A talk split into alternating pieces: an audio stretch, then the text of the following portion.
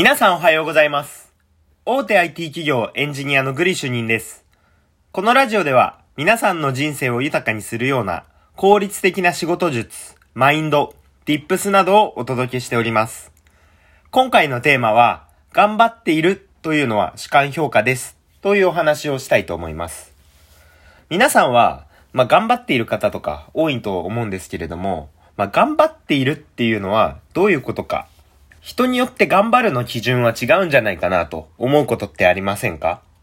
実際に、あいつは頑張ってるよとかって周りの人から頑張ってるって言われてても、実は自分の当たり前を貫いているだけっていうパターンもあれば、まあ僕は頑張ってるのになんで周りは認めてくれないんだみたいな、そういったことがあると思うんですよね。で、今回はそこら辺の頑張っているっていうことに対して、まあその主観的な評価っていうのが結構大きいですよっていうところをお話ししていきたいかなと思います。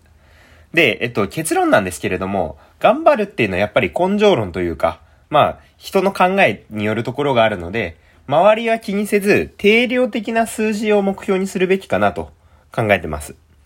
理由としては、あの、頑張っているかどうかって結局人によって物差しが違うので、あの、A さんが、えー考える頑張っているはここら辺まで、B さんが頑張っているはここまでだよって、それぞれ人によって違いますよっていうところが、まあその、頑張っているかどうかみたいなのが人によって違うよねっていうお話になります。で、これ具体的にどういうことかっていうと、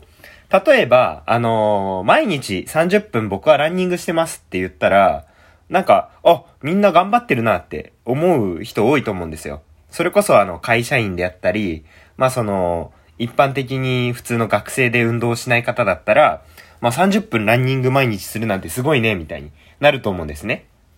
でも、これがプロ野球選手とか、プロサッカー選手に対して、僕は毎日30分ランニングしてるんですよって言ったところで、いや、お前それ頑張り足りねえだろ、みたいな。俺はもっと1時間とか2時間とかランニングしてるし、そんな30分でじ、威張るな、みたいな、なるわけですよね。だから、プロ野球選手の人からすると、まあ、30分のランニングなんて頑張ったうちに入らないけれども、一方で会社員で仕事をしながら30分ランニングしてますよって言われると、お前仕事の前に30分ランニングしてから仕事してんのすげえみたいな、なるわけですよね。だから、立場によってとか、あの人によって頑張るの基準って、まあ内容にもよるんですけど、違うんですよね。だから、極端な例を今話をしましたけど、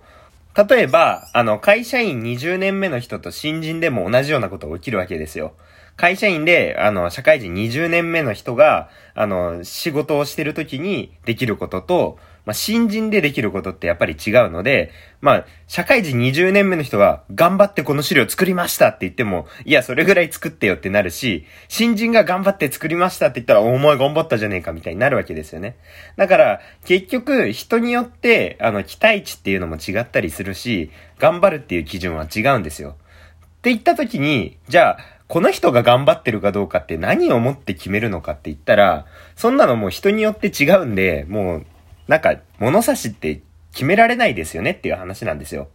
だったら、もう僕は周りを気にせずに、自分でこういう風に頑張るっていう数字を決めて、それに向かって頑張って達成したら、あ、これは俺やったな、みたいな。達成しなかったらダメだったなっていうのを考えていった方が、周りのなんか雑音じゃないですけれども、まあ、頑張ってる頑張ってないとかっていうのを気にしなくて済むので、まあそういった周りの物差しに惑わされずに、自分で、えっ、と、目標を立てて進めていくっていうのは結構重要だったりしますよというお話をしました。はい。